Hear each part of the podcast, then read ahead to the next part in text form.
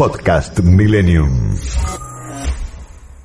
Les propongo algo. Nosotros, a nosotros siempre nos gusta eh, darnos una vueltita por, por esas instituciones, esas entidades que, que hacen bien, que tienen un, proyecto eh, que llena el alma, que deja ese corazón contento porque sabemos que le estamos haciendo bien a alguien. Y mm, les voy a, les voy a compartir eh, una obra que me parece que es importante y que siempre suma, que es una fundación. Eh, esta fundación que se llama Sembrando Oportunidades y Verónica Verónica Montenegro, fundadora de Sembrando Oportunidades. Le vamos a vamos a viajar allí, le vamos a preguntar, Verónica, contanos de qué se trata esta fundación. ¿Nos escuchás, Verónica? Sí, sí, los escucho. Hola Santiago, hola Gisela. Bueno, en principio gracias por, por la oportunidad, ¿no? Esto de, de darnos a, conocer y bueno, y, gracias por la intro. Contanos, eh, Verónica, primero, ¿dónde están? ¿Dónde están? A ver. Eh, nosotros trabajamos en dos espacios que son en Florencio Varela y Verazategui. Son dos barrios, uno se llama Barrio San Pudecindo y el otro es 20 de junio. Ahí funcionan dos, nosotros los llamamos hogares de día porque en realidad son chicos que van a contraturno del colegio Mm. Em, ahí no solo desayunan, almuerzan, meriendan, se bañan, sino que intentamos todo el tiempo eh, ayudarlos a sostener la escolaridad formal, darles talleres que los ayuden a formarse, ¿no? A, que descubran qué cosas les gusta. Verónica, Verónica, vamos, tranquilos, vamos tranquilos, tenemos tiempo, escúchame. ya sé, ya sé que te embalaste. Eh, y contame, eh, ¿Cómo lo hacen? ¿Estilo apoyo escolar o dan clases ustedes? Estuve viendo, la verdad, el video que me mandaron las chicas de producción y vi que incentivan mucho a los chicos en un futuro mejor. Tal cual, esa, e, e, esa es la, principal intención, tratar de que ellos encuentren un sentido, ¿no? Que, que, descubran primero que son capaces, porque nos pasa que en el contexto tal vez en el que en el que ellos se crían eh, vienen de mucha marginalidad, de muchas mm. carencias, entonces a lo mejor la mayoría se imagina que eso es, es lo único que existe, ¿no? Que la única posibilidad para ellos es replicar la historia que tal vez les tocó. Entonces trabajamos mucho en esto, ¿no? De, de, demostrarles que ellos son capaces, que no tienen que estar siempre dependiendo de la ayuda de un otro. Eh, entonces les proponemos actividades más allá del apoyo escolar, que es obviamente uno de los pilares, porque necesitamos que puedan sostener la escuela que es algo que cuesta muchísimo, mm. eh, por bueno, por montones de circunstancias, pero también que ellos puedan ver que hay otras cosas, qué cosas les gustan, para qué cosas tienen habilidad, no que se den cuenta que son capaces también, no esto de alentarlos y que, y que vean que la tarea no es tan sencilla si alguien les da una, no es tan difícil si alguien les da una mano. Mm. Verónica, ¿cómo surge esta idea y cuándo surge? Eh, mira, yo esto creo que lo traigo desde chica, ¿no? Porque la verdad que, siempre eh, lo fui alternando con otras actividades. Yo soy psicóloga, trabajé en el ámbito privado, pero siempre alternándolo con este tipo de actividades sociales.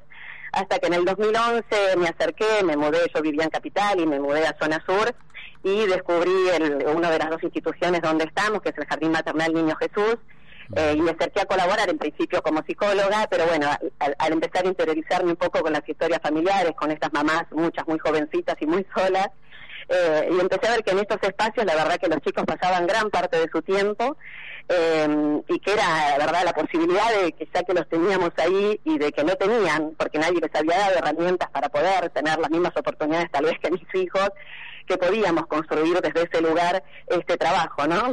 Verónica, esto, esto, pero perdóname, ¿esto partió de una parroquia o ustedes son todos laicos?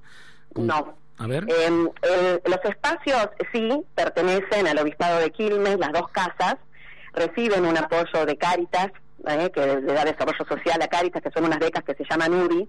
Yo me involucro como particular, y empiezo a colaborar extra como un complemento, digamos, a lo que venían haciendo. En el espacio funcionaba más que nada como un comedor, ¿no? Eh, en este complemento donde yo me sumo, intento sumar vecinos, amigos y le fuimos como un poco dando forma a este proyecto, empezamos a organizar los salones, empezamos a anotar más chicos, empezamos a interactuar con los colegios, con las familias, a planificar, ¿no? Un poco a bien a medida, o sea, porque a pesar de que los barrios son cercanos, tienen como realidades distintas también. ¿Y ustedes salían salían a pescar lo que se llama a los barrios, salían en redes a buscar a la gente o la gente se acercó? No, la, gente se acerca y tenemos chicos en lista de espera. Eh, en, uno de los dos espacios, que en realidad cuando empecé, que fue en el segundo, en Casa del Niño, que es el que está en, en Brazategui, ahí en realidad cuando, cuando yo comencé había 25, 30 chicos porque estaba un poco como desorganizado el espacio. Eh, y ahí al, al, ver que empezamos como a trabajar, ¿no? Como, como a generar otras propuestas, ahí empezó como a acercarse, a acercarse a otras familias, una familia fue trayendo a la otra, ¿no? Bueno, y hoy permanentemente vienen personas a tocarnos la puerta, que lamentablemente es imposible darles lugar a todos porque no nos dan ni el espacio físico, bueno, y, ni tampoco los recursos si lo tuviéramos, ¿no? Y contámenos cuando dijiste hogares de día, ¿cuántas horas pasan los chicos ahí? ¿Esos chicos van a otra escuela o no tienen escuela? Sí, sí, ellos van a la, nuestra no es una escuela oficial, así que nosotros los impulsamos porque, por ejemplo, el jardín maternal funciona a doble turno. Entonces nos pasaba mucho que obviamente era más práctico que los chicos permanecieran en el espacio. Entonces estamos, como van desde los seis meses al jardín maternal, nosotros ya empezamos a, que sea obligatorio que por lo menos a partir de los tres años los chicos tienen que ir a un jardín de infantes oficial y empezamos un poco a imponer el contraturno, ¿no? Que no pudieran quedarse tanto mañana, turno mañana y turno tarde para, bueno, obligarlos un poco a que los anoten porque lo que se recibe en una escuela oficial es otra cosa, Claro, claro, Un complemento. Nos hablabas de chicos en lista de espera. Actualmente, ¿cuántos chicos tienen allí en la fundación? Nosotros tenemos en total, entre los dos espacios, 230 chicos. Hmm. Y tenemos, en, bueno, en lista de espera serán unos 20 o 30 en cada uno de los espacios. Que en la medida que se van mudando, creciendo, y voluntarios, en realidad, em, es lo que es una de las cosas que más se necesitan. Eh, tenemos bastantes voluntarios, pero es difícil el tema de la constancia, ¿no? Con el voluntariado, porque sin duda la prioridad y la necesidad pasa por otro lado, ¿no? Entonces, hay actividades que sí o sí, para que se puedan sostener en el tiempo, tienen que ser rentadas para que la persona pueda comprometerse. Sí tenemos también voluntarios a distancia, por ejemplo, el apoyo escolar funciona tanto presencial como virtual, entonces eso nos dio un poco más de flexibilidad porque tenemos como una guardia donde los chicos cuando vienen con la tarea nosotros escribimos al grupo de WhatsApp hay alguien en línea quién puede ayudar a Sofía quién puede ayudar a Ay, qué eh, bueno eso fíjate lo que nos trajo la pandemia. Tal cual tal cual. Fueron esas esas cosas que, que fueron ganancias de verdad que sí. Bueno, eh, te voy a contar algo. Nuestros oyentes son científicos y además de científicos son re buena onda y además de tener re buena onda son re solidarios. ¿Hay algo en particular que estén necesitando de algún voluntario que digas, bueno, hay alguien que quizás nos puede ayudar en esto, que en este momento te acuerdes? Mira, hay montones. Nosotros damos eh, talleres de nutrición, trabajamos mucho el tema de la salud pues, eh, integral, damos hábitos de higiene, o sea, nos vendría muy bien este tipo de charlas. Tenemos muchos temas de adicción, de alcoholismo, donde la, trabajamos también, estamos haciendo un proyecto ahora em, que intentamos que haya profesionales que puedan a lo mejor aportar una hora de su tiempo, ya sea para poder eh, tener una consulta de prevención con alguna familia o para atender a algún chico. la verdad que es, es tan amplio, ¿no? Porque se, cubre, digamos, que todas las necesidades integrales de, cualquier persona, así que tratamos, de, sin querer, nos terminan tocando todas las áreas, ¿no?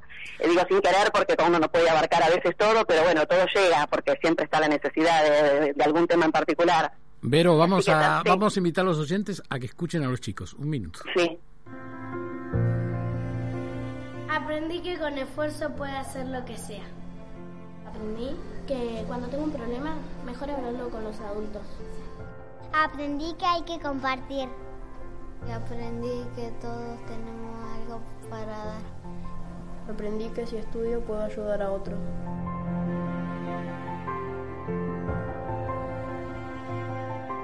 La oportunidad de cambiar nuestra vida. Cuando sea grande quiero ser barbero. Cuando sea grande me gustaría ser maestra jardinera. Cuando sea grande quiero ser policía. Cuando sea grande quiero ser barbero y quiero entrar al ejército. Cuántos sueños que siembran, Verónica, qué lindo, qué lindo que estos chicos vos decís que vienen de lugares totalmente quizás aislados, ¿no? con problemas seguramente económicos, con problemas en la familia. ¿Cómo tratan, eh, seguramente ustedes a través de los niños descubren las problemáticas familiares también? Exacto. Exacto, eh, hay mucha complejidad. Nosotros eh, nos cuesta mucho, al ser un espacio informal, donde los chicos también lo tienen como lugar de referencia, donde depositan mucha confianza, eso a veces nos complica trabajar las cosas que nos traen los chicos, entonces estamos siempre intentando articular con otros organismos que sí tal vez tienen no ese poder de intervenir como con la escuela, con los centros de salud. Nosotros tenemos también como una llegada con las familias también de mucha confianza, eh, donde como te comentaba al principio de mamás muy jovencitas, entonces lo que intentamos siempre desde la prevención orientarlos tratar de contener de que los chicos nos dejen de venir, porque a veces pasa, ¿no? Cuando uno detecta situaciones complicadas, a veces en la, en, la necesidad o de, de, querer resolverle la situación, uno sin querer termina a lo mejor haciendo que, no venga más el chico, ¿no? Como ausentándolo.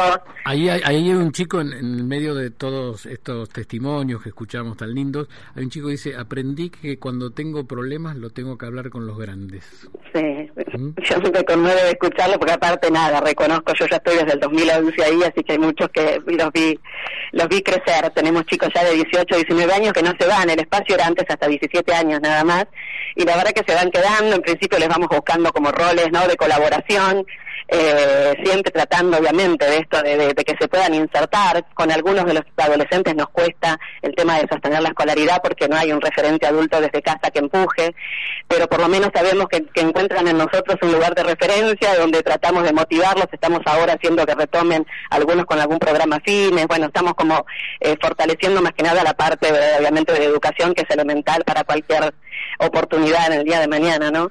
Eh, sí. Verónica ¿Cómo, nos comunicamos con vos, Verónica, o con la Fundación para todos aquellos que tengan ganas de colaborar? Mira, nosotros estamos en Instagram, que ahí permanentemente estamos comunicando lo que hacemos, que es arroba sembrando.oportunidades. Tenemos también nuestra página web, que es www.sembrandoportunidades.org.ar. Ahí en cualquier momento nos mandan cualquier mensajito, les, puedo dar también el teléfono de WhatsApp, pero es más difícil de retener tal vez. Eh, pero ahí cualquier mensaje que nos llega, nosotros en el día eh, lo respondemos, ¿no? Verónica Montenegro, fundadora de Sembrando Oportunidades, gracias por, por contagiarnos de esta hermosa este hermoso servicio que hacen a la comunidad y que se, se nota la emoción y la alegría en, en tu voz y en tu manera de expresarte.